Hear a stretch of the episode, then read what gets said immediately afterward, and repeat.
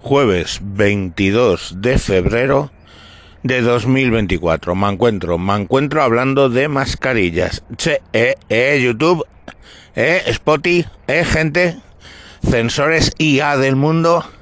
No voy a hablar de si sirven o no sirven las mascarillas.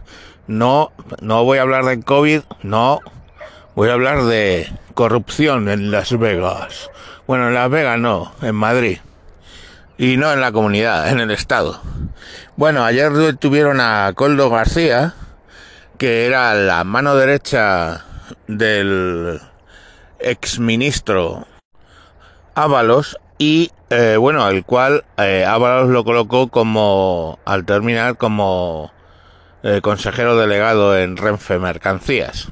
Bueno, pues este señor eh, fue detenido, Coldo fue detenido con, junto con el presidente del Fútbol Club de Zaragoza, perdón, del Zamora, Víctor Aldana, por eh, facilitar eh, contratos a cambio de mordidas para la venta de mascarillas FP2 al Estado durante la pandemia fueron otorgados esos contratos a una empresa que se llamaba Soluciones de Gestión y Apoyo a la Empresa, regida por José Ángel Escorial, y que mm, de tener cero ingresos en 2019 pasó a tener en 2022 50,3 millones de euros en ingresos por varios contratos, ya os digo, bastante, bastante eh, extraños. También ha sido mm, implicado en el caso Rafael Pérez, secretario de Estado de Seguridad, mano derecha de Marlasca, porque fue él quien cerró uno de esos contratos directamente con la citada empresa. Estamos hablando, ya os digo, de un monto total de unos 53, 50,3 millones de euros en mascarillas y otro material fungible, digamos, para el COVID. Y que, que consiguieron esos contratos por presuntas mordidas de, ya os digo, el secretario de Estado de Seguridad y la mano, o sea, la mano derecha de Marlaska y la mano derecha de Ábalos. Ábalos ha manifestado que está muy sorprendido con esto, que se ha enterado, se, se ha enterado por los periódicos y Marlaska no ha hecho manifestaciones. ¿Estaban Marlaska y Ábalos en el ajo?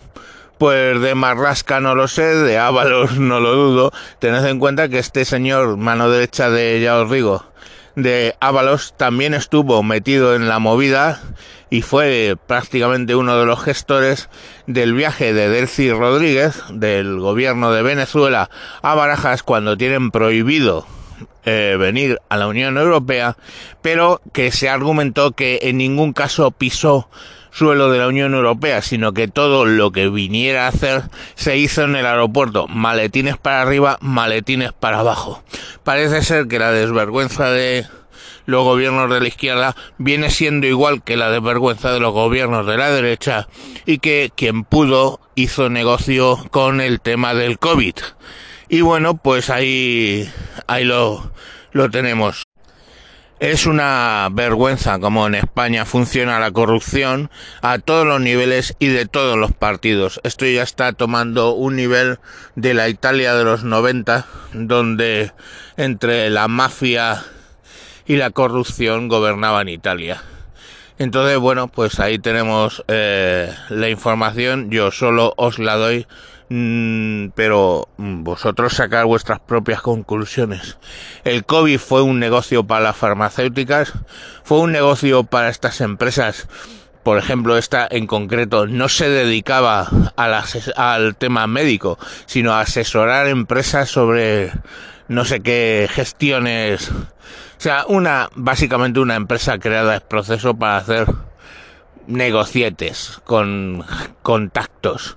Y en este caso fue para temas sanitarios. Entonces aquí hicieron negocio con el COVID todo el mundo menos los que mm, lo sufrimos pues bares espectáculos el sector servicios etcétera. Y dos ingresos dentro de dos, dos eh, recogidas eh, que nos metieron en casa, ¿vale? Que no me sale la palabra, que declaró el Tribunal Constitucional ilegales, pero que bueno, pues no se ha mm, por parte del Estado pagado nada por esa por ese secuestro, digamos, que hizo de todos los españoles ilegalmente. No uno, dos. Entonces, bueno, pues eso es eh, lo que tenemos que recoger de el COVID.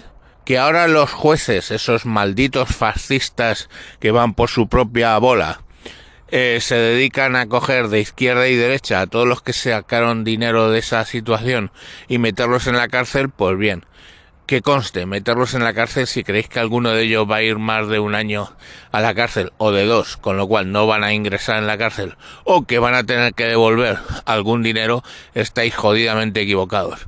Probablemente el que peor lo lleve sea el José Ángel Escorial este como administrador de esa empresa, pero los recepcionistas de esas mordidas ya os digo que la cárcel no la van a pisar no la van a pisar.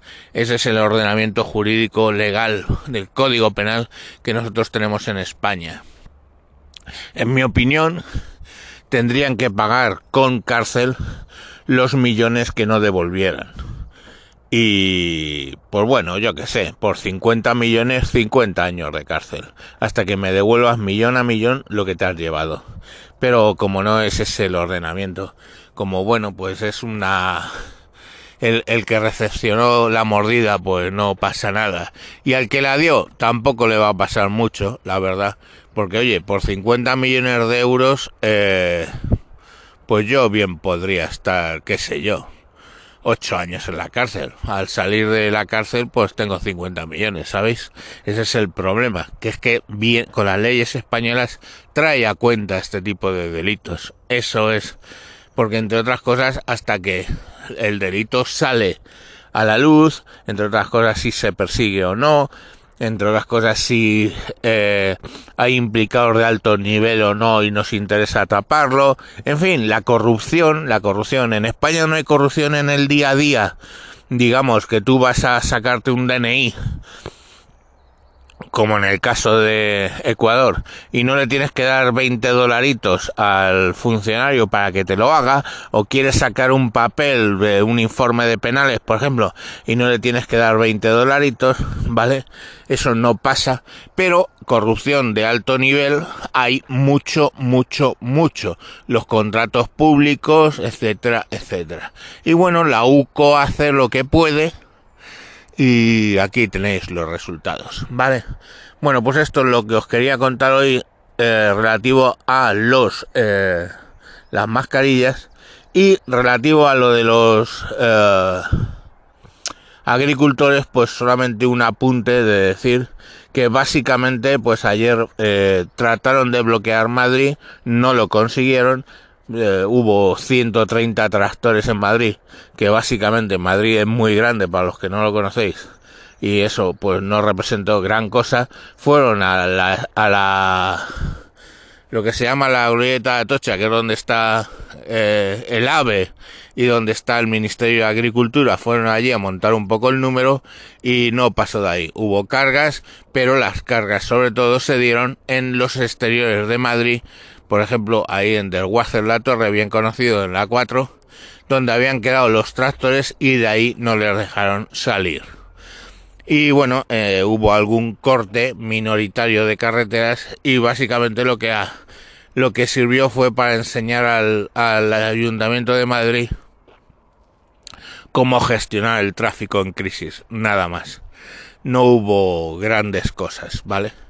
Mientras la Unión Europea coge y saca una normativa para el transporte de, animales para que no sufran, donde marcan, por ejemplo, nueve horas el máximo que puede estar un, un ganado dentro de un camión, entendiendo que entonces mm, desde España olvidaros ya de exportar animales porque en nueve horas en camión, desde pongamos por caso el centro de la península, pues en nueve horas en camión llegas como mucho al sur de Francia o un poquito más. Entonces, bueno, pues otra, otro clavo dentro del ataúd del sector primario español.